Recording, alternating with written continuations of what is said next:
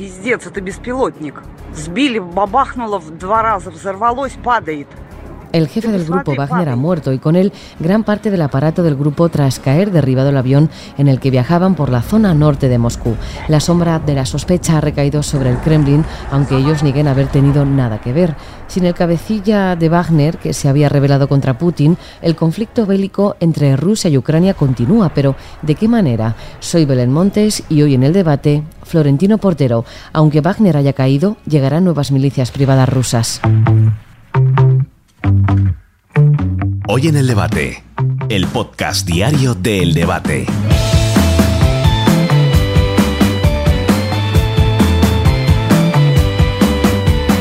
El presidente ruso Vladimir Putin envió sus condolencias a través de un mensaje televisado. Es una tragedia, decía, tragedia que tuvo lugar en el norte de Moscú y que, según el presidente Joe Biden, no ocurrió por casualidad.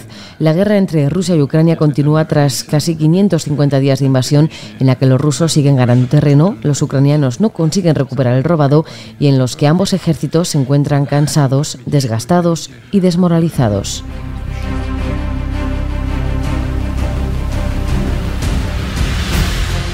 Rozamos los 550 días de guerra entre Rusia y Ucrania. El conflicto continúa activo y lejos de relajarse sigue avivándose. Hace unos días fue derribado el avión en el que viajaba el líder de los Wagner, Prigozhin. El Pentágono no cree que un ataque con misiles desde tierra haya derribado el avión donde viajaba el mercenario y existe la teoría de que realmente no está muerto. Florentino Portero es analista internacional y colaborador del debate. Florentino, ¿qué tal? ¿Cómo está?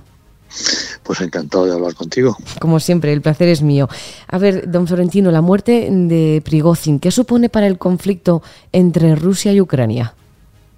Realmente nada, porque aunque en un momento determinado las milicias Wagner jugaron un papel muy importante, sobre todo en la toma de la ciudad de Bakhmut, las tensiones entre estas milicias y las Fuerzas Armadas rusas concluyeron en la retirada por orden de Putin de esas milicias de territorio ucraniano.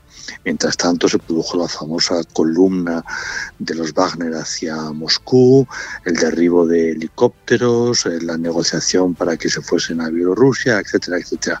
Pero ya hace tiempo que no hay presencia de estas milicias en eh, Ucrania y por lo tanto el desarrollo del conflicto nada tiene que ver con el futuro de esta empresa. El accidente de avión en el que murió Prigozhin se mira con lupa. Florentino, el Kremlin niega cualquier implicación en la muerte del jefe de los Wagner, pero Joe Biden, el presidente de los Estados Unidos, también dijo en una rueda de prensa que no cree que nada que ocurra en Rusia no esté controlado por Putin. ¿La rebelión de los Wagner en contra del Kremlin les ha podido pasar factura? Sin duda alguna, eh, la tensión entre Prigozhin y los máximos dirigentes de las Fuerzas Armadas eh, rusas, básicamente el ministro de Defensa y el jefe del Estado Mayor, esa tensión finalmente se hizo pública, lo cual ya era muy mala noticia para Putin, no era correcto, daba una imagen espantosa de las Fuerzas Armadas rusas el que un ejército privado se enfrentara al, ejército oficial de, Rusia. Si a continuación esa tensión derivó en que una columna avanzaba hacia Moscú para forzar a Putin a expulsar a esta gente de la dirección de las Fuerzas Armadas, todo eso era un escándalo que era inadmisible y que dañaba enormemente el prestigio y la autoridad ante Putin. Por lo tanto, el futuro de esta organización y de sus dirigentes estaba claramente sentenciado. Faltaba por ver cómo se iba a resolver. Hemos visto que en otras ocasiones, cuando algún oligarca, alguien próximo a Putin eh, ha hecho alguna crítica pública, eh, sencillamente pues ha acabado lanzándose por una ventana. En este caso, la operación ha sido más cuidadosa por parte de quien la haya ejecutado del entorno del Kremlin, porque no solamente se ha eliminado a Prigozhin, sino que fundamentalmente se ha descabezado a la empresa. Ha muerto Prigozhin, ha muerto su número dos y posiblemente algunos de los otros que lo acompañaban también ocupaban puestos importantes dentro de la empresa. Por lo tanto, lo que cabe imaginar es que la empresa como tal va a ser disuelta, pero en cualquier caso el servicio que estaba dando esa empresa al Kremlin tendrá que seguir eh, eh, funcionando. Entonces es probable que la empresa cambie de nombre, pero que parte de los que conforman hoy Wagner pasen a formar parte de la nueva empresa o que se creen empresas nuevas con gente de más confianza y más profesionales que Prigozhin para evitar problemas en el futuro. Pero de una manera u otra seguiremos viendo milicias privadas rusas en determinados estados en los que las Fuerzas Armadas rusas no quieren aparecer como tal.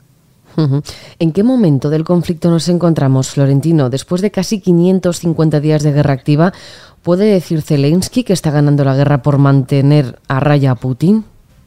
No, no, eh, eh, Ucrania no está ganando la guerra y Rusia no está ganando la guerra. Estamos lo que podemos llamar la tercera fase. La primera fase fue la invasión, una invasión demasiado confiada por parte de Rusia que le salió muy mal, pero que conquistó muchos territorios. La segunda fase es la reacción ucraniana que recupera parte de los territorios, pero no todos. Si antes básicamente Rusia controlaba dos provincias, ahora controla cuatro. Y sobre todo ha unido el Donbass con Crimea y ha convertido el mar de Azov en un mar privado. En, en, esta tercera fase lo que vemos es que Rusia ya no aspira en el tiempo corto a avanzar, sino por el contrario a consolidar ha levantado una línea defensiva muy potente y en estos momentos lo que estamos viendo es cómo el ejército ucraniano trata de romper la línea defensiva para de esta forma separar de nuevo Crimea del Donbass y ser capaces de llegar de nuevo al mar de Azov. Ucrania no lo está consiguiendo. No lo está consiguiendo por muchas razones. Primero, ha sufrido muchísimas bajas. En segundo lugar, el material que ha recibido todavía no lo ha incorporado plenamente, ni sabe utilizarlo al 100%. Y tercero, y sobre todo, la línea defensiva que ha levantado Rusia es una línea muy profesional, es una línea muy difícil de romper.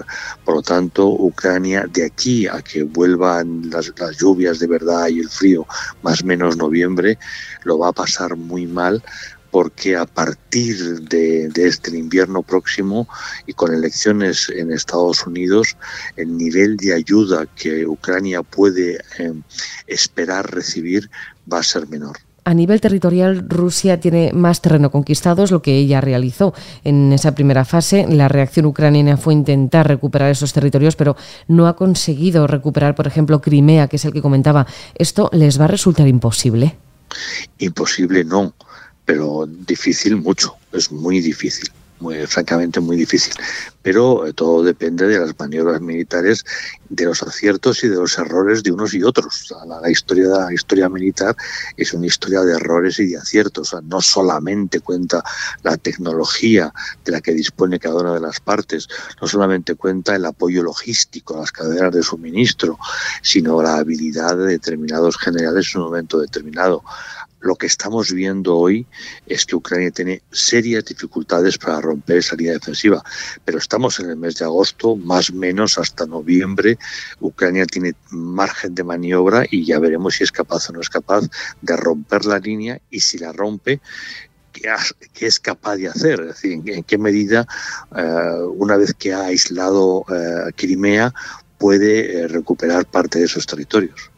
Y en esta tercera fase, estaba comentando usted que territorialmente Rusia ha conseguido más terreno del que Ucrania ha conseguido recuperar, pero moralmente también están tocados. ¿Están los soldados rusos convencidos después de 550 días de lo que están haciendo? Viendo que hasta los grupos de mercenarios tan importantes como era el grupo Wagner eh, del Kremlin asociados le han dado la espalda a su presidente.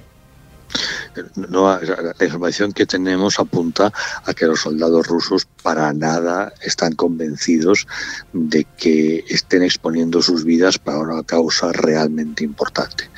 Por una parte hemos visto cómo jóvenes rusos abandonaban el país para no ser llamados a filas y ahora están repartidos por todo el mundo y sobre todo no quieren volver a Rusia porque no confían en el futuro de Rusia. Y por otro lado, insisto, vemos que la moral de las tropas rusas no es muy alta porque se dan cuenta de que esta es una operación que no está en el interés de Rusia, está en el interés y en la ideología de la élite política en el Kremlin, pero no de la sociedad rusa. La sociedad rusa no tiene nada en contra de Ucrania. ¿Se esperaba Putin un conflicto tan dilatado en el tiempo?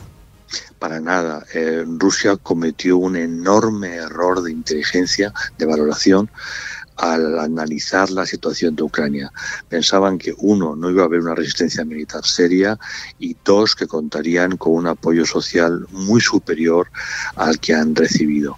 Eh, evidentemente, en estos momentos, eh, eh, Putin, y lo hemos visto incluso en televisión, hace críticas muy duras a sus servicios de inteligencia, de los que en su momento formó parte, y en estos momentos la, actuación rusa parte de presupuestos totalmente distintos, básicamente que tiene enfrente a la sociedad rusa, que Rusia, perdón, la ucraniana, que Ucrania está eh, seriamente respaldada por Europa y que lo que tienen que hacer ahora es aguantar y esperar. Es decir, tienen que levantar unas serias defensas y tratar de resistir los distintos embates del ejército ucraniano. Bueno, quedan todavía unos meses para que llegue ese crudo invierno, aunque el invierno allí llega, llega un poco antes. Veremos qué es lo que pasa y si llega en algún momento este fin del conflicto. Florentino Portero, analista internacional y colaborador del debate. Muchísimas gracias como siempre. Encantado.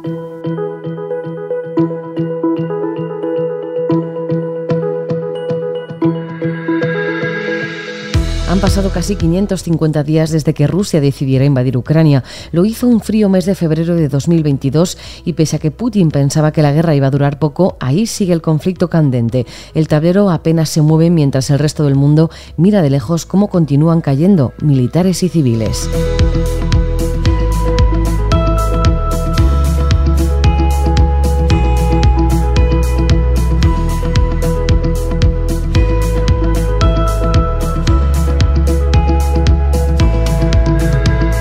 Puedes escuchar este podcast en eldebate.com y en las principales plataformas de audio. Recibe un saludo de quien te habla, Belén Montes.